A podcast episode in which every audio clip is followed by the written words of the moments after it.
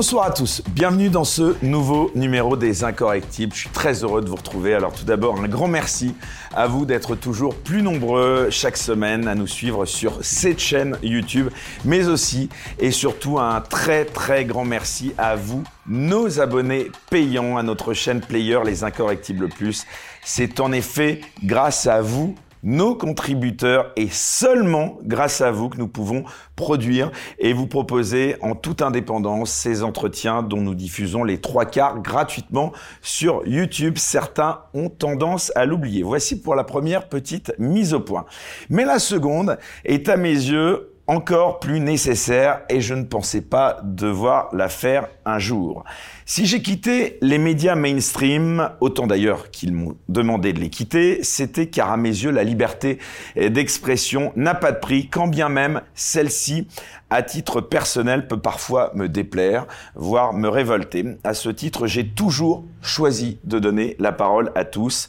Si parfois, et je m'en suis expliqué, j'ai choisi de ne pas donner la parole à certains, je pense notamment à Dieudonné ou encore à Alain Soral, c'était avant tout car sur cette YouTube, je dois protéger euh, cette chaîne qui reste encore le canal principal d'accès aux incorrectibles, même si j'espère à long terme m'en émanciper, notamment au profit de players où il n'y a aucune censure ou risque de suppression de chaîne. Alors si vous rajoutez à cela les commentaires ou signalements réguliers volontairement reçus, sans parler des tentatives vaines de pression ou de harcèlement juridique pour tenter euh, de me museler ou de faire tomber cette chaîne, l'exercice, il faut l'avouer, est parfois délicat.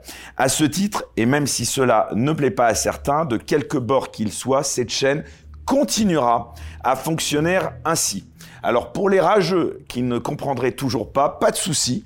Merci de continuer à nous suivre néanmoins et de nous poster des commentaires. Cela augmente les vues et optimise le référencement. Voilà donc pour la seconde mise au point. Alors mon nouvel invité ce soir est écrivain conférencier, historien des religions et géopolitologue, spécialiste du messianisme, de ses implications historiques, politiques et géopolitiques. Ses recherches ont levé le voile sur les origines des idéologies modernes, parmi lesquelles l'islam politique, le sionisme, le socialisme et le républicanisme français.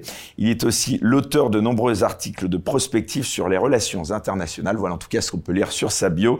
Youssef Indy, bonsoir. Bonsoir.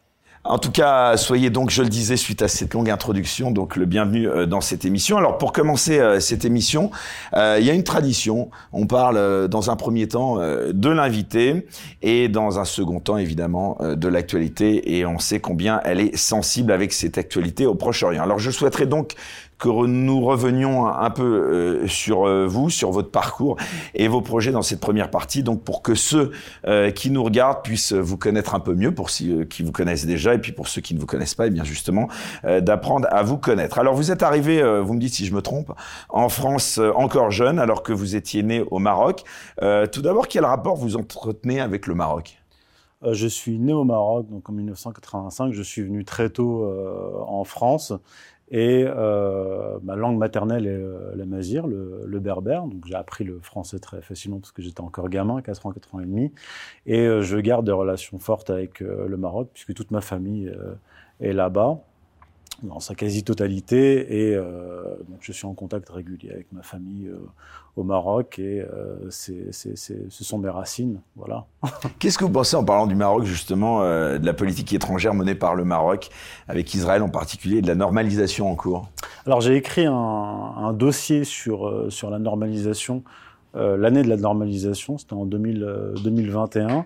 J'ai émis une, une, critique, mais en froide, euh, objective, en commençant par l'histoire euh, de longue durée du Maroc, l'histoire impériale du Maroc, la période de décadence du Maroc, et euh, j'explique la situation actuelle en mettant en évidence que à partir de la période de décadence politique du Maroc, les puissances occidentales se sont coloniales se sont jetées sur, le Maroc, l'ont en partie dépecé, et le Maroc a perdu son statut d'empire, euh, son statut de puissance euh, régionale, et euh, elle est devenue, le Maroc est devenu, dans cette période-là, 19e, 20e siècle, non plus un sujet de l'histoire, mais un, objet de l'histoire. Et peu à peu, après la mort de, Hassan II et l'arrivée au pouvoir de, de, Mohamed VI, il y a eu une, évolution du Maroc sur le plan économique,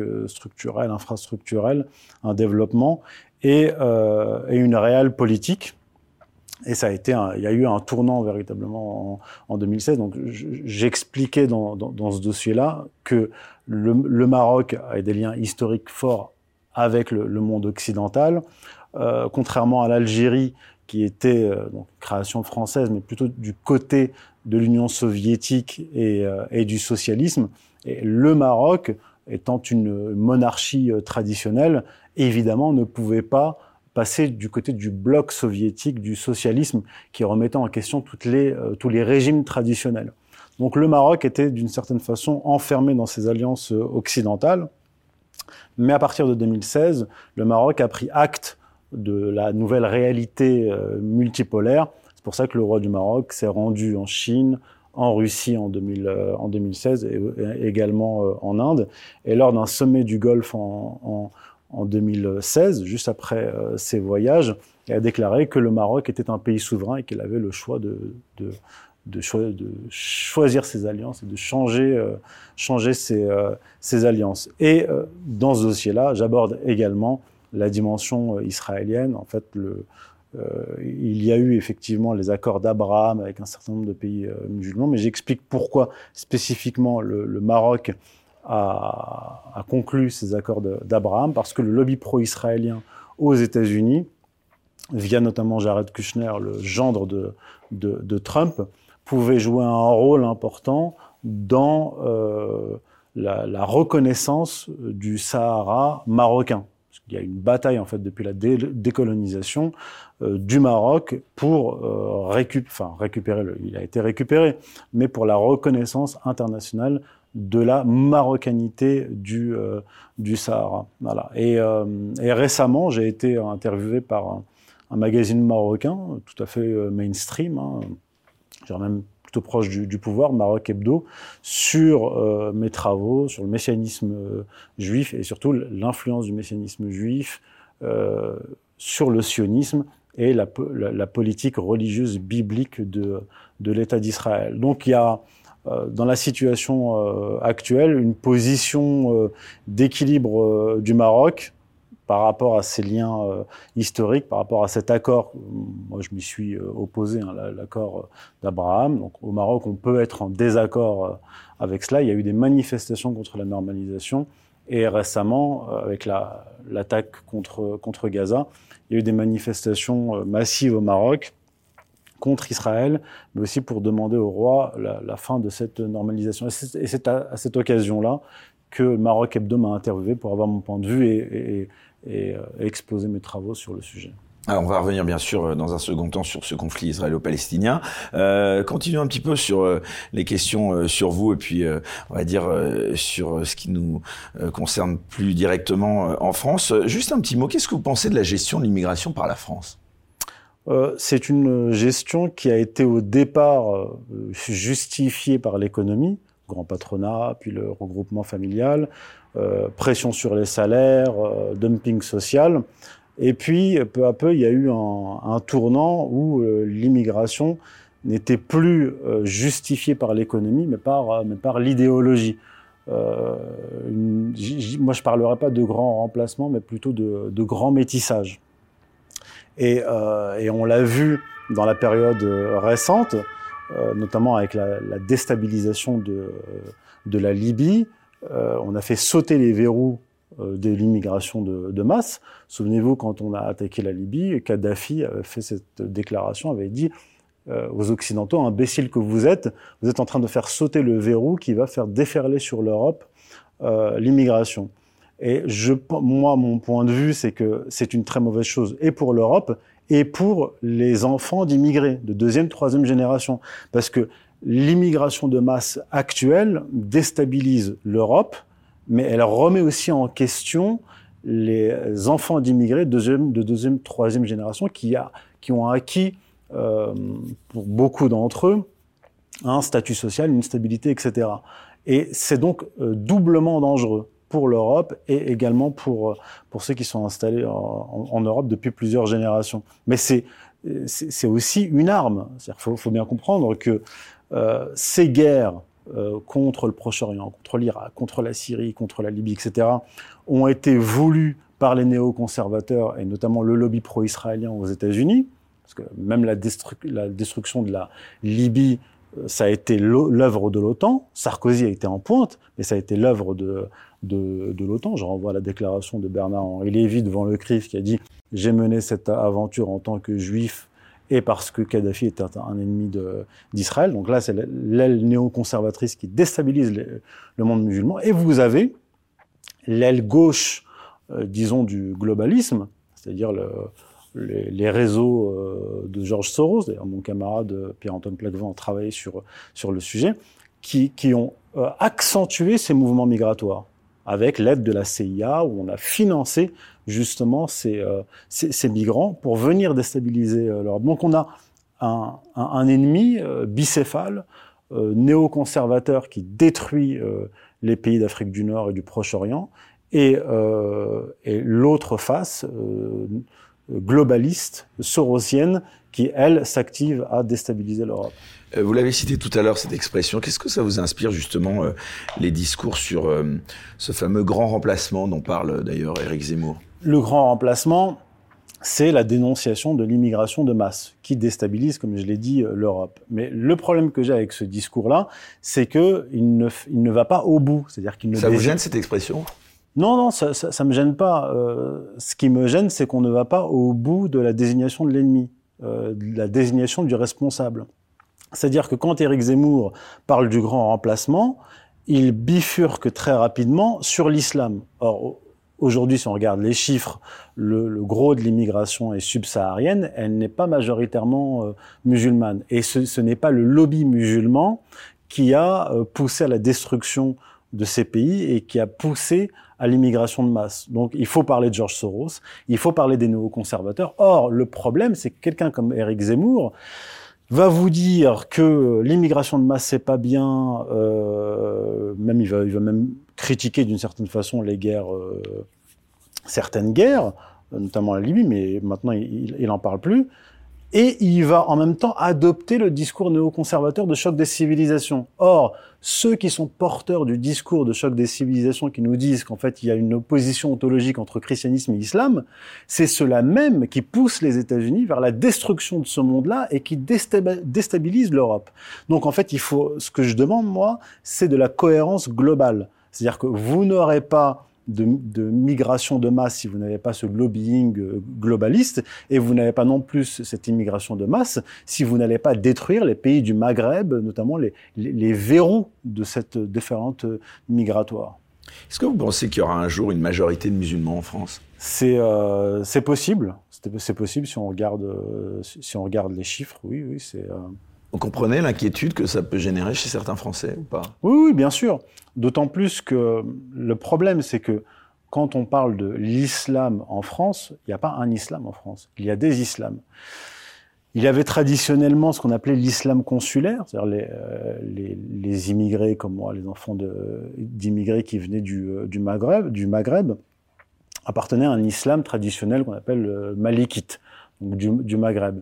Et les mosquées étaient quand même pilotées par euh, les, euh, les ambassades du Maroc et, et de l'Algérie. Donc, disons qu'il y avait une continuité euh, historique, religieuse de l'islam maghrébin dans les communautés maghrébines en France. Or, les, euh, les dirigeants français corrompus ont accepté l'implantation euh, du wahhabisme, qui est, je ne vais pas rentrer dans les détails ici, j'ai travaillé, travaillé sur le sujet, qui est une hérésie du point de vue de l'islam traditionnel, apparu au XVIIIe siècle en, Arabie, puis les Frères musulmans, qui est une organisation euh, que, tout le monde connaît, mais dont on ne connaît pas vraiment bien la, jeunesse, j'ai travaillé sur, sur le sujet, qui ont, euh, qui ont euh, dans une logique de géopolitique des religions, pénétré le territoire français pénétré le, le territoire européen et endoctriné une partie de la jeunesse. Donc, et c'est cet islam-là qu'on pointe du doigt, que, les dirigeants occidentaux pointent du doigt alors qu'ils l'alimentent. Quand on a des dirigeants occidentaux qui euh, passent des contrats avec l'Arabie saoudite, avec des rétrocommissions, ou qui touchent de l'argent euh, par le Qatar, euh, c'est aussi une façon de faciliter l'implantation du wahhabisme et des frères musulmans. Et donc, ça, cela déstabilise les, comment dire, les, communautés, notamment dans, dans, dans, la jeunesse, et ça les, euh, ça les désoriente. Et ça, ça peut provoquer un danger. Donc, en fait, il faut euh, connaître ces sujets-là, il faut les étudier de près et non pas simplement arriver avec des étiquettes, mélanger euh, l'islam avec le wahhabisme, avec le frérisme, avec l'immigration, l'immigration subsaharienne. Il faut être précis. Alors justement, j'aimerais que, bah, comme vous le dites, qu'on soit précis, puis ça tombe bien parce que j'aimerais qu'on s'arrête un instant sur la religion musulmane. Justement, on est dans une émission qui s'appelle Les Incorrectibles. Je crois ne, ne rien trahir en, en, disant que vous êtes musulman pratiquant, oui, je crois. Je suis musulman. Euh, pratiquant. Musulman de base, oui, oui, je suis croyant. Euh, alors, j'ai quelques questions à vous poser à ce sujet. Tout d'abord, Youssef Indy, j'aimerais savoir comment est-ce que votre religion, elle influe sur votre façon de voir le monde?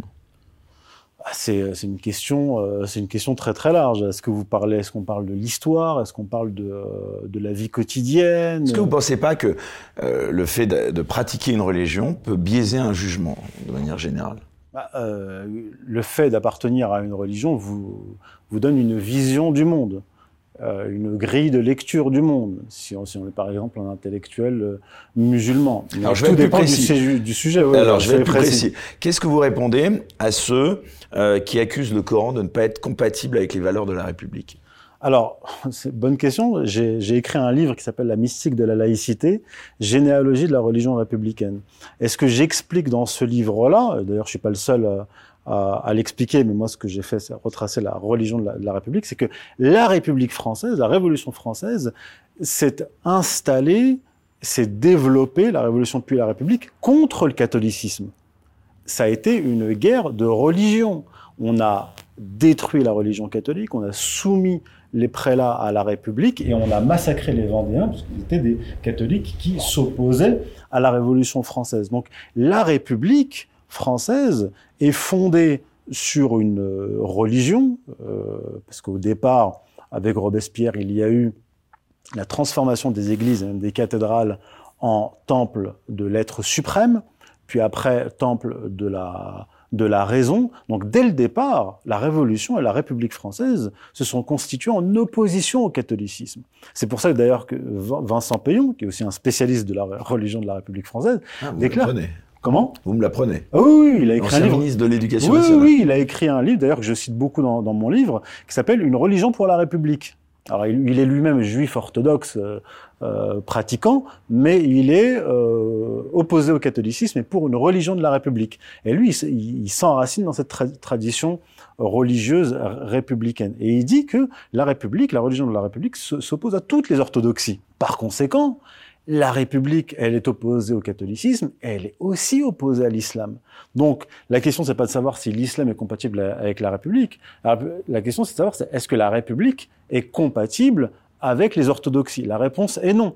Cette guerre a continué jusqu'à une période, jusqu'à une période récente. Donc, ni le catholicisme ni l'islam ne sont compatibles avec la, avec la République, qui est devenue. Euh, la, Mais la... sur les textes, parce que là, vous, vous mettez en, sur un même pied d'égalité les textes de la Bible et, et, et du Coran. Euh, moi, j'aimerais quand même qu'on s'arrête un peu sur justement euh, ces textes. Est-ce qu'il n'y a, a, pas une violence inhérente au Coran, quand même, euh, dans l'interprétation qu'on peut faire de, de certains versets? Alors, j'ai aussi travaillé sur le sujet. J'ai écrit un livre qui s'appelle Les mythes fondateurs du choc des civilisations, où j'ai traité de cela. Bon, le contexte. Euh, le Coran est, un livre révélé sur 23 années. C'est pas un livre révélé en un bloc. Et euh, quand on lit le Coran, euh, il faut connaître le contexte, c'est-à-dire que les versets du Coran et les, les sourates du Coran sont révélés très souvent par rapport à des contextes qu'a connu le prophète. Les, les 13 premières années de, la vie du prophète, il les a passées à la Mecque. En terrain hostile, puisque les Mécois polythéistes étaient très hostiles aux prophètes et très hostiles aux, musulmans. Durant cette période-là, il a été interdit, en tout cas il n'a pas été autorisé de lever les armes contre les, contre les païens, contre ce qu'on appelle les Quraishites, les, les chefs euh, mécois. Pourquoi? Parce que ça aurait déclenché une guerre civile. Or la guerre civile est la pire des guerres. Quand est-ce que la guerre a commencé? C'est quand le prophète a quitté la Mecque pour préserver sa vie et la communauté musulmane pour s'installer dans la ville qu'on appelle aujourd'hui Médine, euh, qui s'appelait à l'époque Yatrib. Donc ils s'installent à Yatrib. Et les Mécois lancent une offensive pour en fait, exterminer les, euh, les musulmans qui, qui s'étaient installés à, Yatrib. Et à partir de là, à partir de là, le Coran autorise le combat défensif. Et donc, va s'en suivre dix années de guerre. Je vais vous passer, euh, je vous passe les détails, parce que les Mécois établissent des alliances avec d'autres tribus païennes et juives. Le prophète lui-même établit des alliances, euh, notamment des alliances, des pactes de non-agression avec d'autres tribus qui étaient, euh, qui étaient polythéistes. Donc, le, Coran traite des différents aspects de la vie, et la guerre fait partie de la vie. Simplement, le Coran dit quand est-ce qu'on peut faire la guerre, et fixe les règles.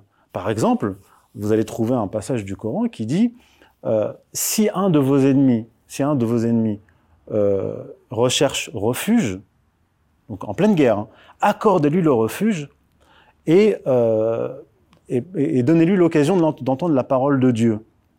Puis ramenez-le à son lieu de sûreté.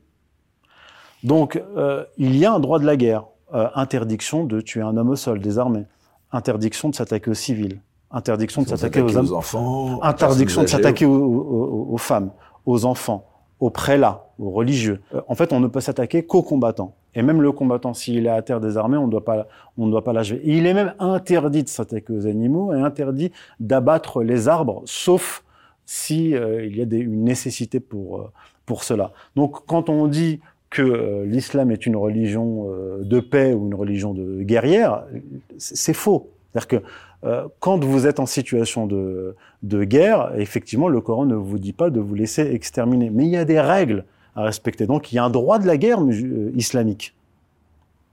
C'est intéressant, on y reviendra euh, tout à l'heure justement par rapport à l'actualité. Euh, on revient à vous. Euh, vos études du Indy, elles vous ont mené très tôt vers la géopolitique, je crois. c'est toujours ce que vous avez voulu faire de votre carrière? Non, parce que en fait, c'est une passion. Moi, je suis un autodidacte. C'est-à-dire que j'étais un petit peu à la fac, mais je, je, devais travailler pour, pour vivre, payer mon loyer, etc. Donc, euh, donc j'ai pas poursuivi les, les études, mais j'ai continué à travailler, à étudier, etc. D'où vous vient cette passion?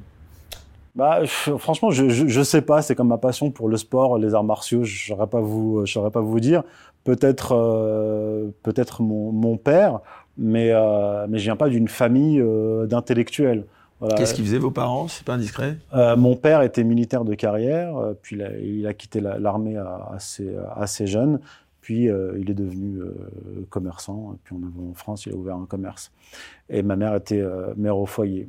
Et donc, donc voilà. Et donc, à partir de l'adolescence, disons, j'ai commencé à m'intéresser à la chose politique et à la géopolitique. Et à l'adolescence, fin de l'adolescence, j'ai commencé vraiment à, lire des livres sérieux de philosophie, de philosophie politique, de géopolitique, etc. Et c'est devenu une passion et je n'avais pas l'objectif d'en faire mon métier. En fait, on devient, on devient euh, écrivain quand on a baigné dans ce milieu-là, quand on a, quand on est devenu un universitaire, etc. Et en fait, c'est un peu accidentel, mais moi je crois au destin, mais d'un point de vue extérieur, c'est accidentel. Euh, c'est euh, justement, l'actualité euh, me permet d'en parler, mon premier livre porte sur les origines messianiques du sionisme. Et euh, le sionisme était un des sujets qui m'intéressait, parmi d'autres. Et, euh, et j'étais pas satisfait par euh, les thèses qui étaient avancées sur l'origine du sionisme. Donc l'histoire officielle nous dit que le sionisme est né à la fin du 19e siècle, avec Théodore Herzl, congrès de Bâle, etc. D'autres ont poussé les recherches plus loin, comme quelqu'un comme Shlomo Sand, un historien israélien, qui lui pensait, comme d'autres, que le projet sioniste était né dans les milieux euh, évangéliques millénaristes euh, protestants de Cromwell au XVIIe siècle. Et euh, j'étais pas satisfait par cette thèse parce que je savais que, euh, en fait, l'idée des protestants à l'époque, c'était de rapatrier le peuple juif en Terre Sainte pour accélérer le retour du Christ. Or, cette idée-là, qu'on peut accélérer la fin des temps les temps messianiques par une action politique, je savais, de par euh, mes lectures, était une idée euh, du messianisme juif. Donc j'ai poussé mes, euh, mes recherches sur les origines messianiques du, sionisme. La difficulté qu'ont rencontré les historiens en général, qui ont travaillé sur cette question, c'est que la loi juive orthodoxe, le Talmud, interdit le retour en Terre Sainte. En un mur, c'est-à-dire en communauté. C'est euh, dans le Talmud, euh, Shir Hashirim, Ketubot 111, 111a, où il est écrit qu'il est interdit aux Juifs de retourner en Terre Sainte en un mur, interdit aux Juifs de révéler aux nations les, euh, secrets de la fin des temps, et interdit d'essayer d'accélérer la fin des temps, d'hâter la, la, venue du, Messie. Donc c'était ça la difficulté. Comment, le projectionnisme peut être juif si le judaïsme l'interdit? Et donc mes recherches m'ont poussé à m'intéresser à la mystique juive, ce qu'on appelle la, Kabbale, et comment la mystique juive a influé, sur le messianisme et comment cette mystique a euh, réussi d'une certaine façon à contourner la loi juive. Et donc, je suis remonté au XIIIe siècle. C'est à partir du XIIIe siècle que... Et donc, cette découverte-là, euh, de par mes recherches, m'a poussé à écrire mon premier livre. Parce qu'il n'y avait pas d'autres livres. Il y, a, des événements dont parlent certains livres. L'épopée de Solomon Molko, David Ravenny, etc., dont je parle dans mon premier livre. Mais il n'y avait pas histoire une, un, livre d'histoire qui retraçait cette généalogie et comment l'idéologie, le développement de la mystique du messianisme a influé, a influé sur les actions politiques. Donc, euh, et, et, donc je me suis dit, il faut absolument que j'écrive ce livre-là. Moi, je connaissais personne dans l'édition. J'étais, j'appartenais pas à une organisation politique. J'étais pas militant politique. J'étais pas un universitaire. Je, je connaissais pas d'éditeur. Bref, j'ai écrit le livre. J'ai envoyé le manuscrit à certains éditeurs et je l'ai envoyé à Sigest, les éditions Sigest. Euh, qui, euh, qui, ont accepté, qui l'ont, édité, et ils ont édité cinq de mes livres ensuite. Alors justement, on continue à parler de vous. Vous êtes très présent euh, pour défendre justement vos idées dans les canaux de l'association politique Égalité et Réconciliation, dite ER. Qu'est-ce que vous répondez à ceux qui vous le reprochent? Quels sont vos liens avec Alain Soral que je, je leur, réponds rien à ceux qui me le reprochent parce que euh, je fais ce que je veux. non, mais est-ce que vous comprenez les critiques à l'encontre d'Alain Soral? Oui, je comprends les. Euh... Parce que c'est lui qui est derrière Égalité et Réconciliation. Oui, oui, mais déjà, comment j'en suis arrivé à travailler avec Égalité et Réconciliation et avec d'autres? C'est que quand, juste, on en revient encore à ce premier livre, quand je sors ce premier livre, j'ai 30 ans, je connais personne, et euh, donc les éditions Sigest, dirigées par un Arménien, euh, acceptent de, de, publier ce livre. Je me dis euh, les milieux antisionistes ou pro-palestiniens vont se jeter dessus. C'est une bombe, ce livre est effectivement une bombe. Et, et, non, en fait, pas du tout. Je me rends compte que le livre est boycotté par les pro-palestiniens euh, professionnels, par les antisionistes. Euh, au début, donc, je, je, suis assez surpris. Et ceux qui, euh, quelques mois après la sortie de mon livre, ont commencé à en parler. Ce sont des gens comme Mediapresse Info qui sont liés à l'organisation catholique Civitas. Je ne suis pas, pas catholique. On va en parler C'est euh, par exemple la télévision euh, iranienne à l'époque Sahar qui n'existe plus. Donc des Iraniens chiites, moi je suis marocain sunnite, rien à voir. Et puis, euh, quelques mois après, c'était égalité et réconciliation. Et Alain Soral, lui, vient de la tradition marxiste, donc encore tradition qui, met, qui est éloignée de mon milieu d'origine. Et ce que j'ai pu constater, c'est que les médias communautaires euh, musulmans, enfin, euh, qui auraient pu en fait relayer mon, mes travaux, ne l'ont pas fait. Et ce ne sont que des gens qui sont étrangers à mon milieu d'origine qui l'ont fait, dont Égalité et Réconciliation, euh, Alain Soral. Donc moi, je travaille. Au début, je connaissais personne. Donc moi, j'ai accepté de travailler avec les gens qui ont accepté de me relayer, euh, de travailler avec moi, et surtout sans rien me demander en échange. C'est-à-dire que les catholiques ne m'ont pas demandé de me convertir au catholicisme, euh, les euh, Iraniens ne m'ont pas demandé de me convertir au chiisme, et Égalité et Réconciliation à ne m'ont pas demandé de devenir marxiste. Donc j'ai pu, euh, j'ai pu donc euh, écrire, j'étais relayé, faire des conférences. L'association Égalité et Réconciliation euh, m'invitait pour faire des conférences et continue encore à, à, à m'inviter. Donc moi, disons que je suis fidèle à, à, mes camarades. Ce sont des camarades qui m'ont soutenu et que je et que je soutiens. D'ailleurs, j'ai même été un témoin à un procès euh, d'Alain Soral. Donc c'était très intéressant. C'était une expérience pour moi.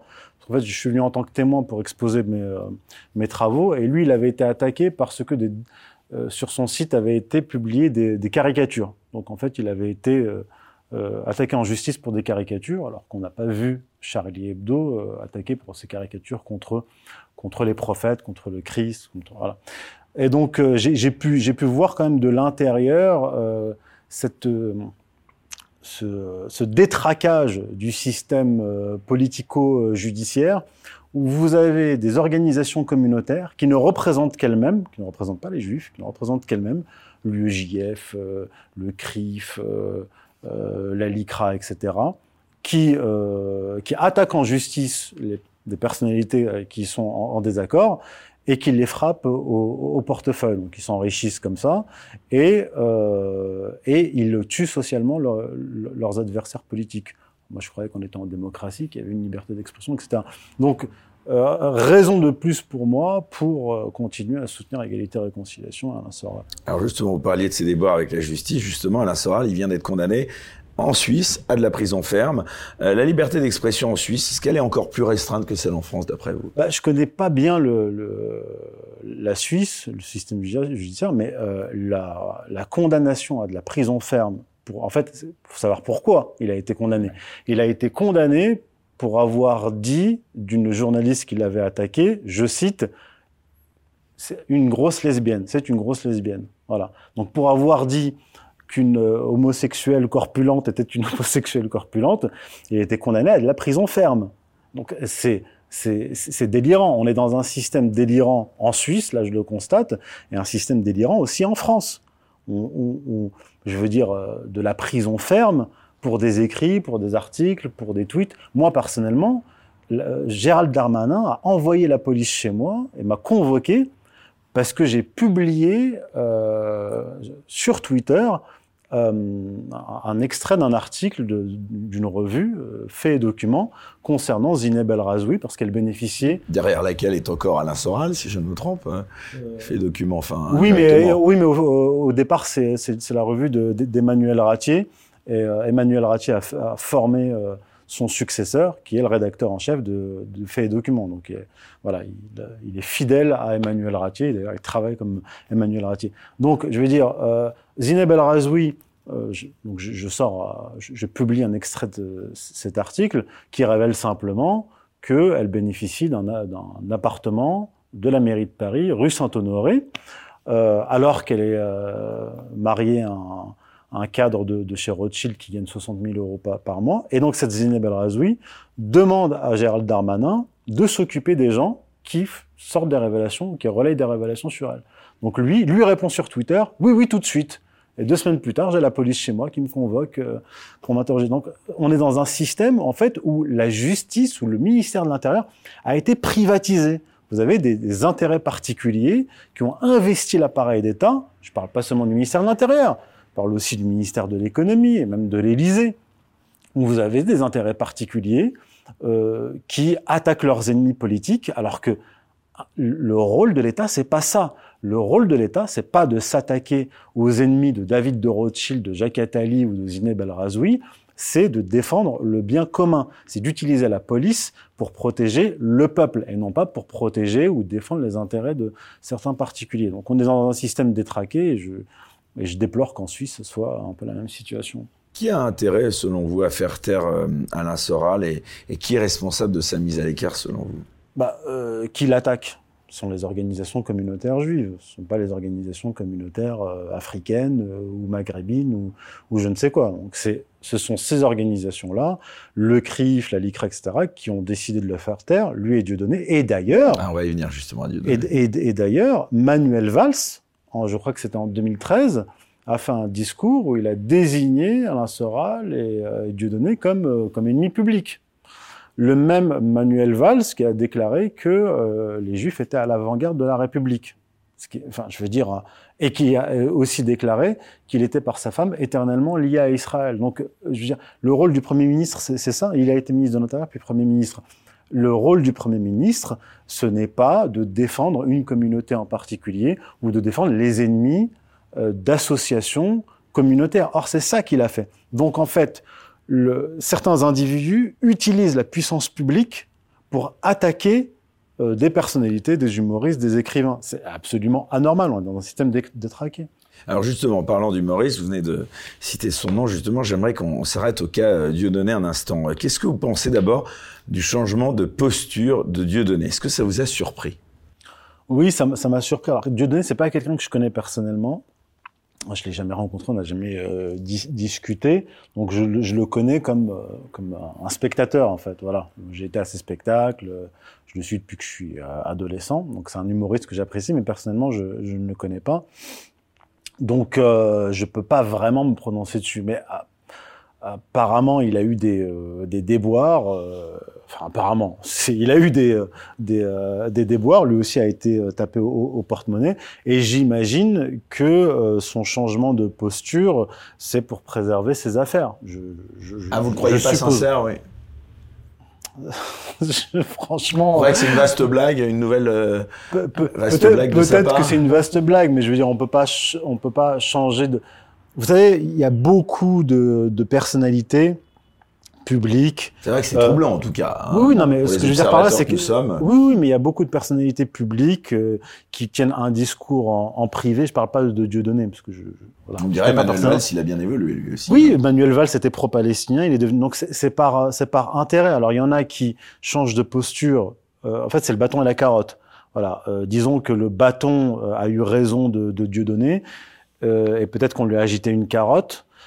Mais très souvent, ce qui se passe, c'est que euh, les gens courent après la carotte. Moi, je vois, notamment sur Twitter ou sur les plateaux de télévision, etc., des personnalités publiques qui, euh, qui sont devenues fanatiquement pro-israéliens, et je ne crois pas du tout que ce soit par conviction personnelle. Je peux comprendre qu'un juif fanatique euh, qui pense qu'Israël est en train d'accomplir les prophéties euh, d'Ésaïe, comme le dit euh, Benjamin Netanyahou, je peux comprendre qu'il soit pro-israélien, mais quelqu'un qui est totalement étranger à l'État d'Israël, à la religion juive, etc., il y, a quand même, il y a quand même un problème. Genre, soutenir un État qui a, qui a fait des milliers de morts, euh, 10 000 morts à ma connaissance, et 40% d'enfants, massacrés dans des bombardements.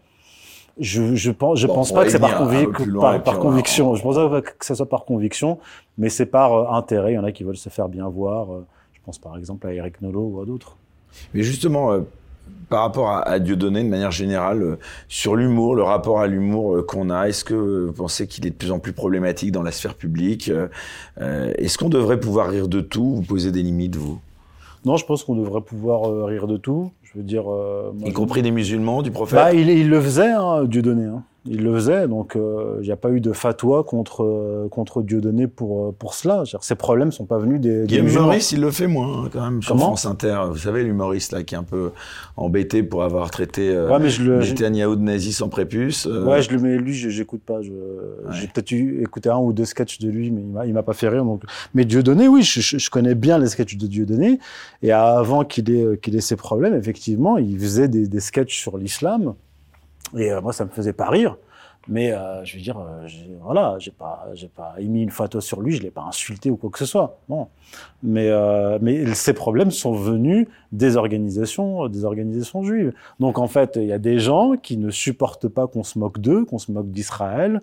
Il y a en fait un processus de sacralisation de l'État d'Israël qui est paradoxal parce que euh, on, on, on, en gros, on est dans une république euh, laïque où la majorité des Français ne, croient plus, mais par contre, ils doivent croire qu'il y a un peuple élu et que ce peuple élu peut retourner en, Palestine, euh, le coloniser, parce que c'est dans la Bible hébraïque. Ah je croyais qu'on était dans un pays laïque euh, avec une majorité de, non-croyants. Donc en fait, on est en train de sacraliser l'État d'Israël, sacraliser même le peuple juif d'une certaine façon, et de désacraliser ce qui était sacré historiquement en France, le catholicisme, le Christ, euh, la Vierge. Donc, euh, euh, il y a quelque chose qui va pas. Il y a une incohérence.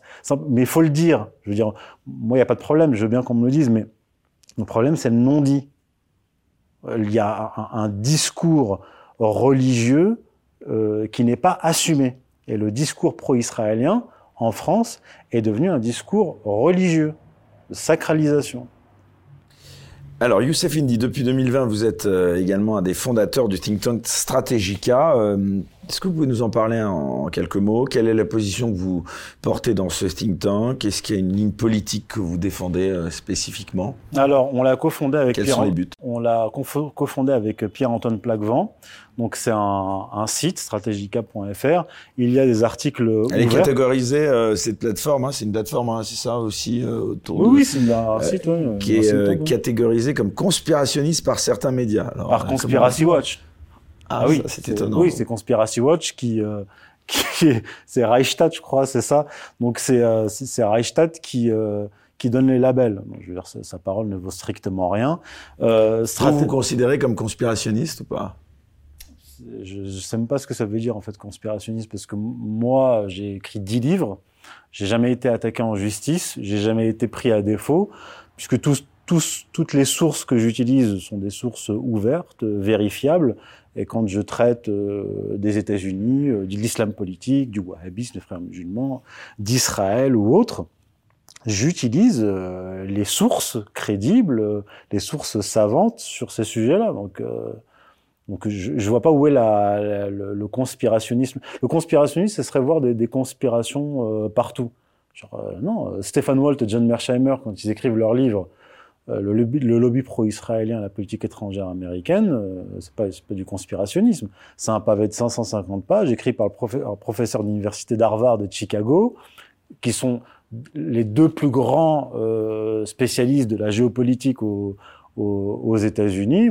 Ils, ont été insultés, mais pas attaqués en justice. Pour revenir à Strategica, donc c'est un site où on a des articles ouverts et des dossiers euh, payants qui sont pas chers, qui sont euh, intermédiaires entre l'article et le livre. Donc, quand il y a une actualité importante ou des faits euh, importants et qu'il nous semble justement impératif de l'analyser dans un délai relativement euh, court, on en fait un dossier, c'est publié sur sur sur Strategica et on, utilise aussi le label Strategica pour nos livres.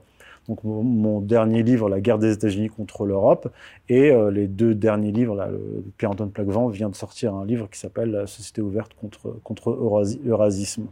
Voilà. Youssef dit un petit mot tout à l'heure, vous avez parlé, enfin, vous avez euh, justement cité Civitas. Quel était justement précisément votre rôle dans l'organisation Civitas, dont la dissolution, on le rappelle, a été actée euh, début octobre en Conseil des ministres justement Alors, euh, oui, c'est une bonne question parce qu'on on, on- répète souvent que je suis euh, conseiller de Civitas. En fait, en 2016, Alain Escada, le président de Civitas, avait voulu transformer Civitas, qui était une association, en parti politique. Et donc, il m'a contacté, il m'a dit, est-ce que tu accepterais euh, d'être euh, conseiller géopolitique euh, de ce parti politique à, naître? J'ai accepté en posant certaines conditions. C'est une organisation po- politique catholique, traditionnaliste. Certains des membres sont hostiles à l'islam, faut pas se le cacher. Moi, je lui dis, écoute, c'est simple. Moi, je suis musulman, je vais pas, je vais pas participer à une organisation qui va cracher sur les musulmans et moi, je me retrouverai en porte-à-faux. Donc, je lui dis, voilà, ma condition, c'est que ce ne soit pas une organisation euh, anti-musulmane. Que ce soit contre l'immigration, il n'y a pas de problème. On peut être contre l'immigration, critiquer l'immigration, remonter aux sources de, l'immigrationnisme comme je l'ai exposé euh, tout à l'heure, mais pas rentrer dans une guerre théo- théologique contre l'islam. Donc il a accepté, donc moi j'avais accepté, et donc en octobre, septembre, octobre, euh, j'ai participé à une conférence de presse de Civitas euh, pour lancer le parti po- politique. Or, il n'a pas été lancé à cette époque-là. Le, le parti politique Civitas n'a existé que récemment, je crois, il y a quelques mois, je crois, c- cette année. Donc, je n'ai jamais rien conseillé. J'étais conseillé de, de rien du tout. Puis Escada, je l'ai revu euh, en euh, Fête du pays réel. Donc, je suis venu faire une séance de dédicace euh, Fête du pays réel. Je crois que c'était euh, euh, mars 2017. Voilà. Et c'est la dernière fois que j'ai vu à- Alain Escada. Donc, j'ai, euh, voilà. Je joue aucun rôle dans l'organisation de Et vous avez pensé quoi de cette dissolution justement par Darmanin? Est-ce que c'est une faute politique d'après vous? Bah, elle est totalement unique. C'est, dans la continuité de, euh, de la C'est vrai que politique. la raison qui a été choisie, une déclaration sur un plateau de télévision, ça a quand même l'air un peu fragile. Euh, C'est plus que ça. C'est qu'en fait, c'était une, une- un extrait d'une conférence de Pierre Hillard euh, organisée par Civitas, qui n'était, je crois, qui était privée, et en fait, ça a été filmé par quelqu'un. L'extrait est sorti, Donc, euh, en plus, c'est un extrait sorti de son, de son contexte. Donc, simplement, il rappelle un fait historique sur euh, le, fait que, les, euh, juste au lendemain de la Révolution française, durant même la période révolutionnaire, 1791, on a reconnu la citoyenneté, a octroyé la citoyenneté aux, Juifs. Bref, à partir de là, Darmanin déclare je demande la dissolution de, de Civitas. Mais en fait, euh, ça correspond à une, à une dérive de, de la Macronie, puisque c'est, à ce moment-là, euh, sous Macron, il y avait déjà eu 34 dissolutions. Et, et, et sans passer par la justice. C'est-à-dire le ministre de l'Intérieur décide tout seul, parce qu'on lui a demandé, euh, de dissoudre une, association. Donc c'est une décision euh, unique et qui, est une preuve supplémentaire du détraquage de ce système politique. Mais est-ce que ça laissait entendre justement, enfin là je veux pas me faire euh, du tout euh, le traducteur de euh, Gérald Darmanin, mais il parlait d'un antisémitisme, enfin il laissait subodorer qu'il y avait cet antisémitisme latent. Est-ce que vous, vous considérez qu'il y a vraiment un antisémitisme latent en France? Alors, si on prend par exemple l'actualité récente et même ces ces dernières années, ces dernières années, on constate qu'il y a de très nombreux actes antisémites qui sont de faux actes antisémites le rabbin qui s'était auto-poignardé, euh, la jeune femme dans le, dans le RER e qui a dit être, victime euh, d'antisémitisme. C'était faux. Celui, le juif orthodoxe, qui s'envoyait des, des lettres d'insultes antisémites. Récemment, euh, les, les tags les tags d'étoiles de, de, David, dont les, les, coupables étaient deux Moldaves en situation irrégulière, qui ont déclaré que c'était commandité. Alors, vous pouvez pas nier à côté de ça qu'il y a quand même des actes antisémites, non? Vous les, vous les niez cela aussi? Non, c'est pas que je, je les nie. J'ai écrit d'ailleurs un article qui avait été publié sur Égalité et Réconciliation où je, reprenais les, statistiques du ministère de l'Intérieur. Et quand on prend les statistiques des actes antisémites du, du ministère de, de l'Intérieur, on voit qu'il n'y a pas de hausse. On voit qu'il n'y a pas de hausse. Même au lendemain du 11 septembre, il n'y a pas eu de hausse. Donc c'est entre 500 et 800 actes antisémites par an. Mais le problème, c'est que depuis le 7 octobre, apparemment, il y en a.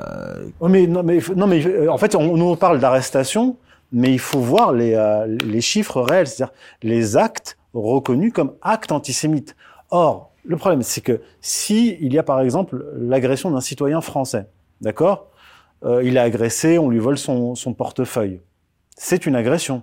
Mais si ce même citoyen français dit qu'il est juif, eh ben, ça va passer en acte antisémite Donc le problème, c'est que même les chiffres du ministère de l'Intérieur que j'ai utilisés, hein, euh, même s'ils n'ont pas euh, augmenté sensiblement en 20 ans, malgré les attentats, etc., euh, on peut les questionner, parce que comment est fait cette classification?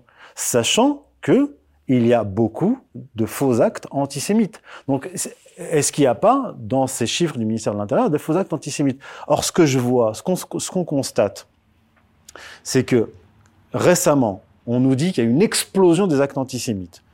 Les médias nous ont parlé de deux actes antisémites. Les, euh, deux Moldaves, là, avec leur, leur, étoile de David, et une jeune femme qui dit avoir été poignardée, mais la police, en faisant l'enquête, découvre que euh, son récit ne tient pas la route. Donc en fait, les deux actes antisémites médiatisés sont deux faux actes antisémites. Or, s'il y avait une explosion de cas d'actes antisémites, vous imaginez bien que les médias auraient fait le focal dessus et on aurait eu le détail.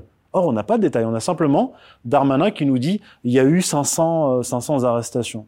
On est censé croire Darmanin sur parole alors revenons à, vous, votre religion justement, euh, le fait d'être musulman en France aujourd'hui. Quelles sont les conséquences euh, d'être musulman en France aujourd'hui précisément? Est-ce qu'il y en a? Euh, Écoutez, si on voit ce qui s'est passé ces dernières années avec la charte des imams, par exemple, les pouvoirs publics français ont fait ce qu'ils n'ont même jamais fait avec le catholicisme. C'est-à-dire qu'il y a eu une guerre contre le catholicisme. Il y a eu la fermeture des congrégations, il y a eu euh, la confiscation des, biens de l'Église, etc. Il y a une chose que la République n'a jamais fait, c'est s'ingérer dans le culte catholique. Or, ce qu'ils ont fait avec la charte des imams, c'est s'ingérer dans le culte musulman. D'accord? Et en fait, c'est euh, la combinaison de deux histoires c'est l'histoire républicaine anticatholique combinée à l'histoire coloniale républicaine. Dans les colonies euh, françaises, où il y avait des populations euh, musulmanes, le culte était géré par la République elle-même. Et donc l'islam en France, euh, disons, subit une double peine. c'est-à-dire, c'est attaque euh, et propagande anti, euh, anti-islam à tout va, comme contre le catholicisme, et ingérence dans le culte. Et s'ajoute à cela ce dont je vous ai parlé tout à l'heure, c'est-à-dire la permission donnée par l'État français à des pétromonarchies d'injecter leur argent et leur idéologie wahhabite en France. Donc on peut même parler d'une triple peine. Et s'ajoute à cela donc la propagande anti-musulmane. Donc il y a eu euh, il y a eu des études qui ont été faites sur le nombre de unes euh, anti anti islam. Et prenez... Vous personnellement, vous avez déjà vécu des des attaques relevant de l'islamophobie? Non, moi je parle jamais d'islamophobie. Alors oui, euh, bien sûr, je, moi je suis devenu un personnage public, donc forcément je me fais insulter et ma religion se fait insulter euh, par la même euh, par la même occasion très très régulièrement. D'ailleurs, en ce moment, c'est beaucoup de pro-israéliens qui, euh, qui, qui, qui le font. Mais je veux dire, les Français. Vous avez des menaces? Oui, oui, oui, oui, oui, ça, mais c'est, disons, c'est normal. Moi, je vais pas appeler Darmanin pour lui demander de, de m'octroyer une, une, une, protection policière. Donc, oui, effectivement, ça existe, mais par contre, dans la vie quotidienne, dans la vie quotidienne, les Français euh, que je connais, que je côtoie, etc., euh, ils ne m'agressent pas. Je, en fait, je sens pas dans la population française, bien sûr qu'il doit y en avoir, parce que 20 euh, ans de matraquage anti-islam à la télévision, plus CNews, etc., forcément, vous allez avoir une défiance. Ah, vous que CNews pratique du matraquage anti-musulman bah, Je vais dire, ils ont, ils ont, ils ont fait, de, ils ont utilisé Eric Zemmour à partir de 2018-2019. Il était tous les soirs à la télévision et tous les soirs, ça parlait d'islam. Euh, valeurs actuelles aussi, ça a été ça. Je veux dire, euh, prenez le cas Dieudonné, prenez le cas Zemmour. Vous prenez le, les cas Dieudonné Soral d'un côté, le, le cas Zemmour. C'est-à-dire qu'est-ce qu'il, il y en a un qui tape sur l'islam, d'ailleurs qui a été condamné, euh, Zemmour, mais euh, qui a des fonds énormes pour faire sa campagne présidentielle, soutenu par des grands financiers. il a tous les plateaux télé qui lui sont ouverts pas seulement CNews, tous les autres. Vous y avez consacré d'ailleurs un livre, je crois. Oui, oui, l'autre, l'autre Zemmour, oui, s'appelle l'autre Zemmour. Et vous avez de l'autre Dieudonné et Alain Soral, et pas seulement euh, eux, il y en a d'autres même qui ont fait de la prison, euh, qui font, disons à peu près, pas la même chose vis-à-vis du, euh, du judaïsme, mais en tout cas qui sont identifiés comme étant hostiles au judaïsme. Donc si vous êtes hostile à l'islam, vous avez les plateaux de télévision, même si vous avez des condamnations.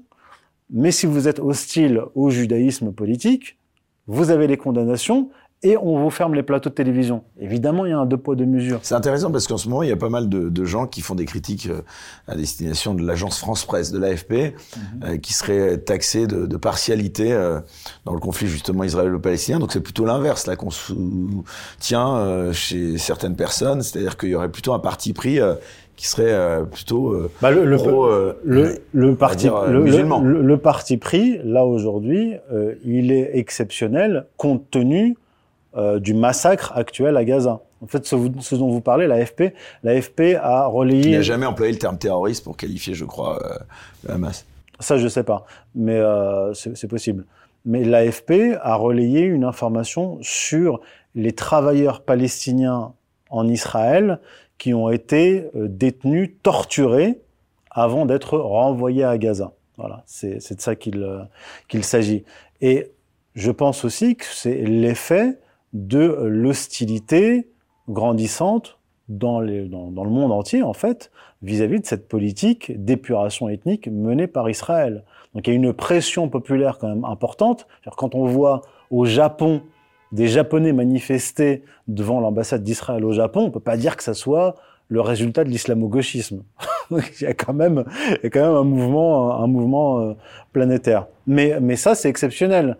Mais je veux dire, quand on revient au fond de ce qui s'est passé ces 20 dernières années, euh, je veux dire, je vois pas moi de une sur le judaïsme politique. Non, je vois des, des unes sur l'islam et je vois des personnalités comme Jean Messia, comme Éric Zemmour, etc., qui sont tous les jours sur les plateaux de télévision. C'est ça la réalité. Et euh, c'est des gens que je n'arrive jamais à avoir face à moi. Il y a un amalgame. euh, Vous, seriez, vous accepteriez de débattre avec eux si. euh, Bah, bien sûr, euh, j'ai j'ai eu beaucoup d'échanges avec Éric Zemmour, donc j'ai eu des, des débats par mail. on va lui propo- Jean Messia, par exemple, vous accepteriez de débattre avec lui? Je lui ai proposé, mais c'est lui qui refuse. Quand Ah, je- il refuse. Bah, bien sûr. Oui, sur Twitter, regardez sur Twitter. Ah, bah, c'est J'ai surprenant. eu des échanges avec lui sur Twitter, oui. Je le connais un peu, je lui en reparlerai. Oui, oui, non, mais Jean, les gens comme Jean Messia, etc., euh, ils sont toujours vaillants pour débattre avec des Yacine Bellatar ou des footballeurs. Mais je veux dire, à un moment donné, dès qu'ils ont face à eux quelqu'un qui a des arguments ou qui a travaillé sur le sujet, qu'est-ce qu'ils vous répondent? Je veux dire, Jean Messia, qu'est-ce qu'il m'a répondu?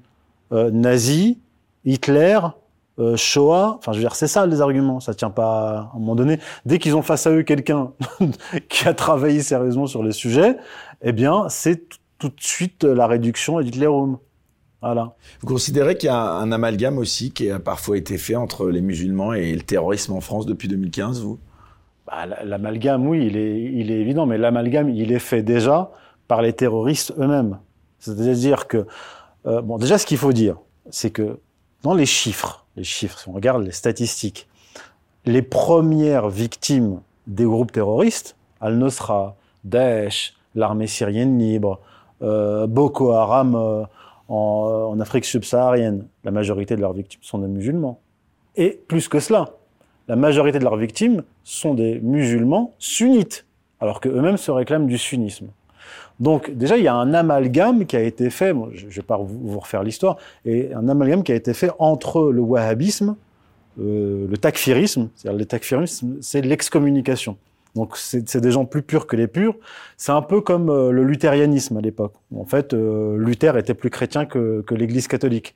C'est un peu le, le- même phénomène. Ou Cromwell. Donc c'est- des, des gens qui se présentent comme plus purs que leurs coreligionnaires et qui les excommunient. Et ils les excommunient, puis ils les tuent. Voilà. Donc eux ont opéré cet amalgame. Et cet amalgame a été fait avec l'aide des puissances occidentales, d'abord les puissances anglo-américaines, qui ont soutenu les saoudo-wahhabites pour répandre leur idéologie wahhabite et pour en faire une orthodoxie. C'est-à-dire que le wahhabisme, qui est une hérésie, est devenu aux yeux d'une certaine euh, partie de la population euh, musulmane une orthodoxie. Donc l'amalgame, il est déjà fait à ce moment-là. Donc pour un à limite, l'occidental, il a des circonstances atténuantes. Puis je parle du, public euh, occidental, je parle pas des dirigeants politiques qui sont corrompus et qui participent de la propagation du wahhabisme. Je parle de la population des, peuples occidentaux qui voient ces gens-là qui se présentent comme euh, orthodoxes et qui tuent des, musulmans et qui tuent des non- des- des non-musulmans. Donc forcément, et puis la presse occidentale participe aussi de cet amalgame-là, en, en- en parlant de d'islam fondamental, fondamentaliste. Or, or, l'attentat ou l'attentat suicide ou le meurtre, etc., c'est interdit en islam. Et comme je vous l'ai dit tout à l'heure, comme je vous l'ai dit tout à l'heure, euh, la guerre ne peut être décrétée en islam que par le chef politique. Vous pouvez pas, vous, à titre individuel, décider d'aller tuer un tel ou un tel ou déclarer une guerre. C'est votre chef politique qui peut déclarer la guerre pour pouvoir l'arrêter. C'est d'ailleurs pour ça que le prophète n'a pas déclenché de guerre tant qu'il était à la Mecque, parce que ça aurait déclenché une guerre civile. Les guerres civiles, vous les dé- déclenchez, vous savez pas qu'on l'a arrêté. Alors que si vous êtes euh, installé territori- territorialement avec une organisation politique, vous pouvez déclarer la guerre et euh, arrêter la guerre. Alors, Youssef Indy, j'aimerais à présent justement qu'on parle justement de euh, ces guerres de civilisation et de la façon justement dont tout cela est cristallisé à travers le conflit israélo-palestinien en ce moment à Gaza. Tout d'abord, euh, une question que j'ai posée d'ailleurs à, à pas mal d'invités. Euh, comment est-ce que vous avez réagi euh, à l'attaque du Hamas le, le 7 octobre dernier? Bah, moi, je, suis- je suis analyste, mais je réagis comme tout le monde. J'ai été, surpris par, par, par l'ampleur de l'attaque. C'était une surprise pour vous Vous y attendiez un petit peu? Alors, je, je m'attendais à une réponse parce qu'en en fait, c'est comme la guerre en Ukraine. C'est-à-dire que quand Vladimir Poutine est entré, euh, l'armée russe est entrée en Ukraine, dans le Donbass, j'ai pas été surpris parce que je savais qu'il y avait déjà une guerre depuis 2014 entre le Donbass et le régime de Kiev, le régime de Kiev qui martyrisait la population du, Donbass. Donc, j'ai pas été surpris puisque c'est quelque chose que, je suis, c'est une actualité géopolitique, enfin plutôt une, une, une actualité euh, constante géopolitique que je suivais. Et, et, et moi, j'ai suivi ce qui se passe en Palestine, j'ai suivi les événements précédents, je, je suis la colonisation de la Cisjordanie, j'ai suivi ce qui s'est passé au mois de mai dernier, c'est-à-dire euh, une attaque des colons de juifs orthodoxes euh, contre euh, l'esplanade des mosquées, lieu saint des musulmans, accompagné par les forces de sécurité israéliennes. Donc, je suis au courant de tout ça. Donc, le 7 octobre, c'est pas euh, le début d'une guerre. Le 7 octobre, c'est comme le 24 février 2022, c'est une date clé, importante, mais qui se situe dans une guerre prolongée. Une guerre d'ailleurs en Israël, Israël-Palestine, qui dure depuis 1948. Mais sur cette attaque en particulier, alors justement, comment vous la qualifiez? Est-ce que vous acceptez euh, d'employer le terme euh, terroriste ou vous avez du mal vous? Alors moi, je m'en tiens au droit international. C'est-à-dire que l'attaque en elle-même, je l'ai vu, elle m'a surpris, et L'horreur de cette attaque. Vous... On, on, on, va y venir, on va y venir. Moi, ma position, elle est comme celle du colonel Jacques Beau. C'est-à-dire que je suis pas un moraliste. Jamais dans mes livres, j'écris dix livres, une centaine d'articles, jamais vous trouverez « je condamne ». J'écris sur Israël, j'écris sur les États-Unis, j'ai jamais condamné. Jamais. Moi, ma position, elle est celle ah, de l'analyse. tout, hein Non, non, ma, position... Vous savez pourquoi? Le problème, c'est que les gens qui condamnent ont la condamnation à géométrie variable. C'est-à-dire qu'ils condamnent ce qui les arrange et ils condamnent pas ce qui ne les arrange pas. Moi, ma position, elle est celle de l'analyse du chercheur. Donc, quand j'ai vu l'attaque, j'ai été surpris. Mais j'ai patienté. Je ne me suis pas exprimé tout de suite, comme certains. J'ai patienté. Il s'est avéré qu'un certain nombre d'images, de vidéos qui ont été diffusées le 7 octobre et les jours suivants étaient de fausses images. Soit des images truquées, soit des images qui ne correspondaient pas à l'événement. Je vais vous donner un exemple. Enfin, l'attaque euh, lors de la rêve partie, vous la contestez aussi Non, non, non, je ne conteste pas ça. Par exemple, on nous a montré... Bah alors celle-là, non mais arrêtons-nous un instant, si vous voulez bien, justement. Les attaques sur la rêve partie, euh, euh, où là, a priori, il y a eu un consensus absolu sur le fait qu'elles étaient. Euh, quel est, quel, d'ailleurs, c'est une question que je vous pose sans aucun vraiment parti pris. Je vous assure, là, je vous demande de me croire sincère. Quel serait le problème à, à, à la condamner cette attaque, même euh, si vous êtes euh, hostile à la politique menée par Israël? C'est pas, c'est pas le, c'est pas le problème. La question, c'est de savoir est-ce qu'il y a eu des civils qui ont été tués par le, les combattants du Hamas? C'est ça le cas. Si c'est le cas, voilà, si c'est le cas, si c'est le cas. Et vous doutiez que ce soit le cas là encore? En fait, je, je, je, vais revenir dans le détail en fait, parce que d'abord on, on, qualifie la chose et ensuite on va rentrer vraiment dans le détail de, de ce qui s'est passé. Vous allez être très surpris parce que j'ai ramené des, des, éléments. Toute, euh, toute attaque contre des civils est un crime de guerre. Donc quand c'est le Hamas qui le fait, c'est un crime de guerre. Quand c'est Israël qui le fait, c'est un crime de guerre. Donc quand le Hamas tue des civils, il faut le qualifier de crime de guerre.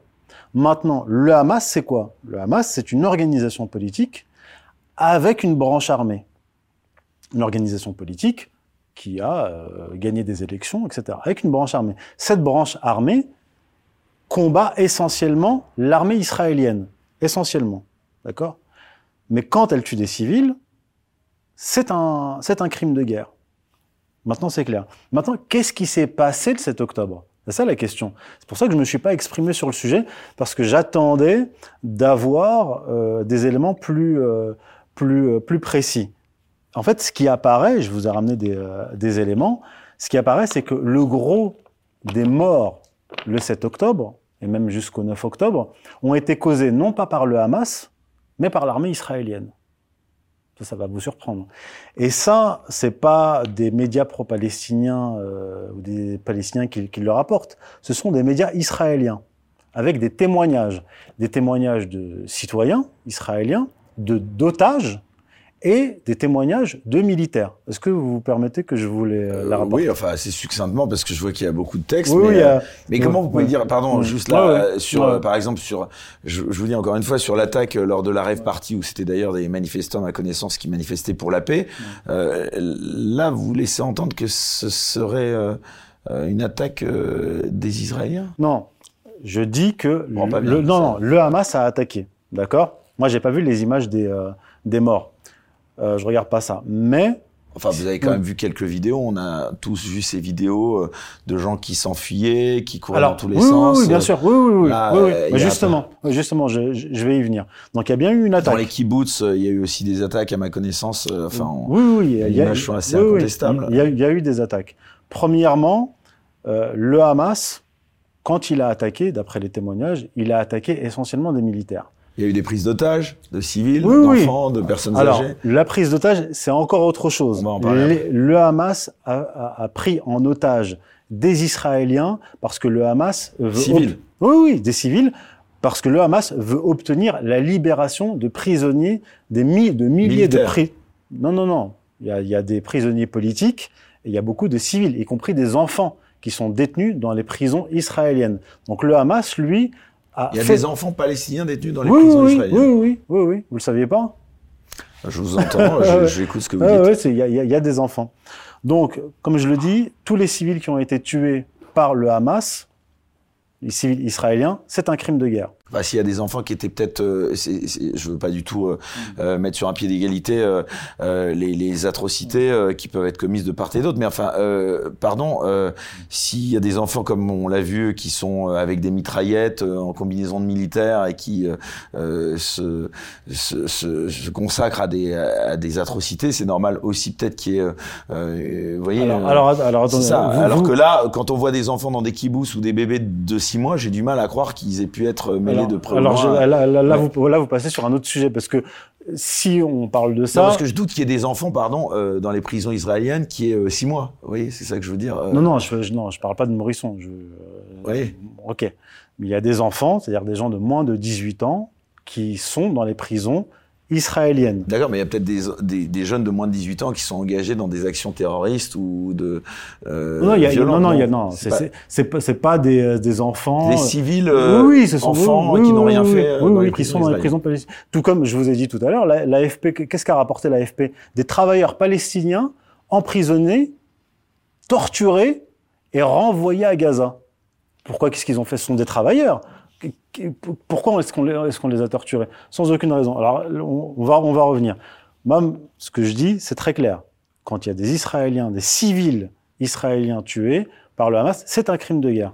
Qu'est-ce qu'il y aurait là, pardon, encore une fois, parce que j'avais cette euh, même discussion un peu, pour ne pas dire très vive d'ailleurs, avec euh, Michel Collomb, vous l'avez sans doute vu dans un débat Ouais, euh, ouais, euh, qu'il avait face à, à, justement Bruno Attal. ouais.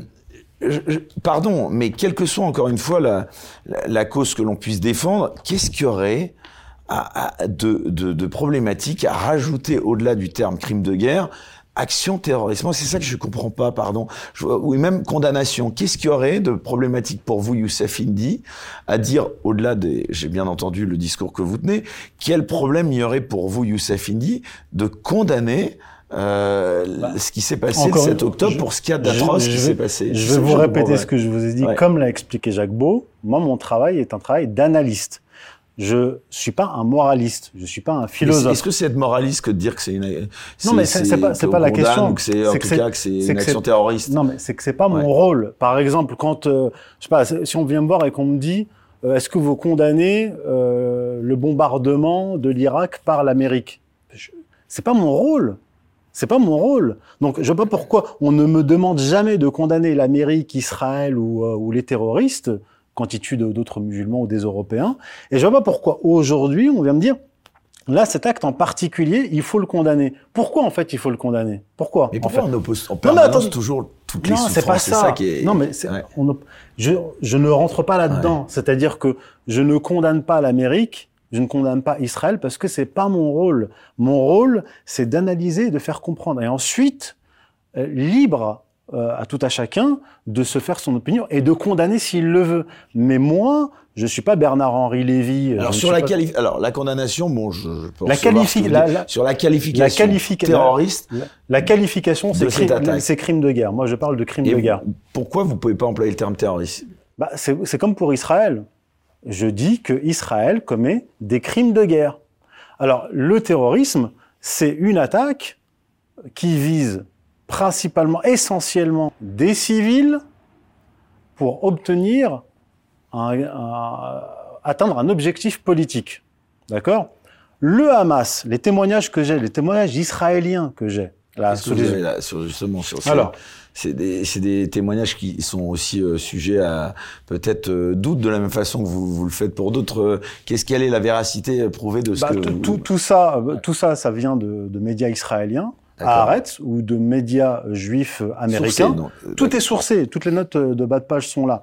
Donc, je vais vous donner euh, Yasmine Porat, donc une survivante du kibbutz Be'eri, a donné une interview à un média israélien durant laquelle elle a déclaré que les forces de sécurité israéliennes ont sans aucun doute tué un grand nombre de leurs propres civils après l'assaut du Hamas du 7 octobre dernier. Son témoignage a été publié, je, donne la référence, le 15 octobre sur le site internet de la chaîne de télévision publique israélienne Cannes, mais l'enregistrement complet n'a pas été inclus dans l'édition de Aboker Azeh du jour, c'est l'émission. L'émission qui interviewait Yasmine Porat a par la suite été mise en ligne sur le site de Cannes. Je vous cite euh, les propos de la rescapée.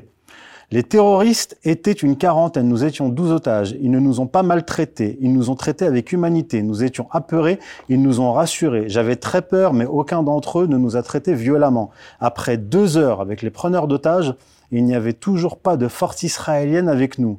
C'est nous qui avons appelé la police car les ravisseurs voulaient que la police vienne. La police arrive donc sur les lieux.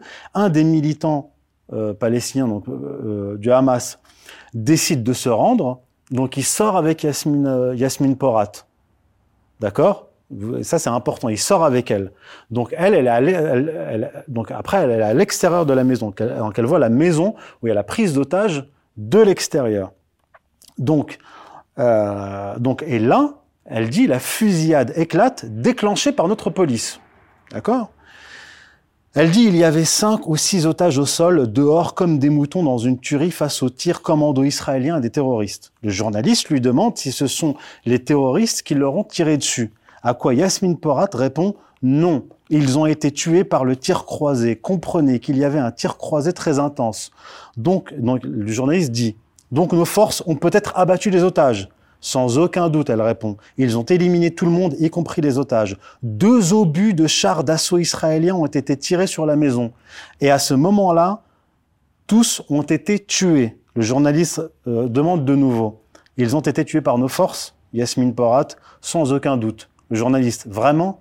Elle répond, c'est ce que je crois. D'autres témoignages rapportent des faits similaires. Donc, en, fait, je, je, vais vous résumer.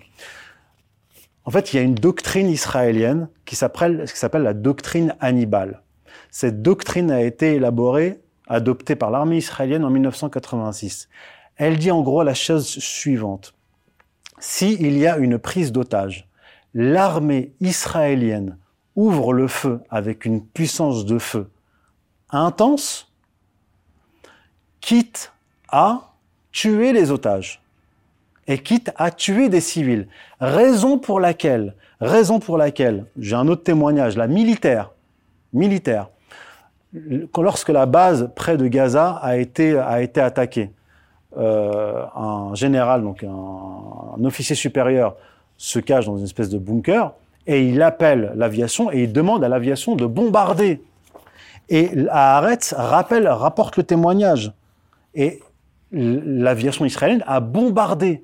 Ils n'ont pas bombardé seulement la base, ils ont aussi bombardé les kibbutz où il y avait les prises d'otages. C'est pour ça que vous voyez des images, Eric Mouriot, je termine parce que c'est vraiment important. C'est pour ça que vous voyez des, des, images avec des maisons calcinées et des gens calcinés. Le Hamas a attaqué avec des armes légères et des grenades. Ça, c'est le, résultat d'une puissance de feu de l'aviation, d'hélicoptères Apache.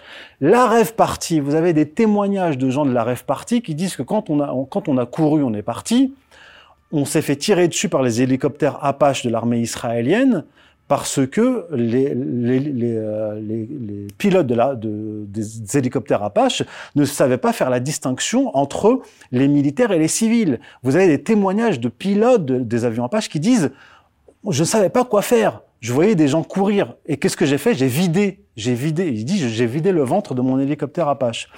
Donc, les personnes qu'on a vues calciner, les maisons calcinées, etc., elles ont été calcinées par euh, par l'armée israélienne. Et il n'y a pas, pas, que moi qui rapporte ces, ces témoignages. Bah, c'est un témoignage voilà, parmi tant d'autres, parce qu'il y en aurait d'autres à vous opposer, je suppose. bah, alors, alors attendez, les, les, autres, les autres qu'on oppose, les témoignages qu'on oppose, ce sont les témoignages d'officiers israéliens. Qu'est-ce qu'ils nous disent? Il y a deux témoignages. Euh, qui ont fait grand bruit, qui ont été repris par, par, la presse. Il y a des, des euh, militaires israéliens qui rapportent que 40 bébés avaient été décapités. Or, La journaliste de Sky News, Sky News rapporte qu'ils ont demandé confirmation par trois fois à l'armée israélienne. Elle n'a jamais donné confirmation. Donc ensuite, ils se sont adressés à la journaliste de I24 News. Elle lui a dit, mais euh, euh, rapportez-nous la preuve. La journaliste dit, les militaires m'ont dit qu'on a entendu que, on a entendu que 40 bébés avaient été décapités. Premier mensonge. On n'a jamais vu les 40 bébés décapités. C'était de la propagande, reprise partout en Occident. Après, on n'en a plus entendu parler. Deuxième mensonge. Les, huit bébés calcinés et décapités.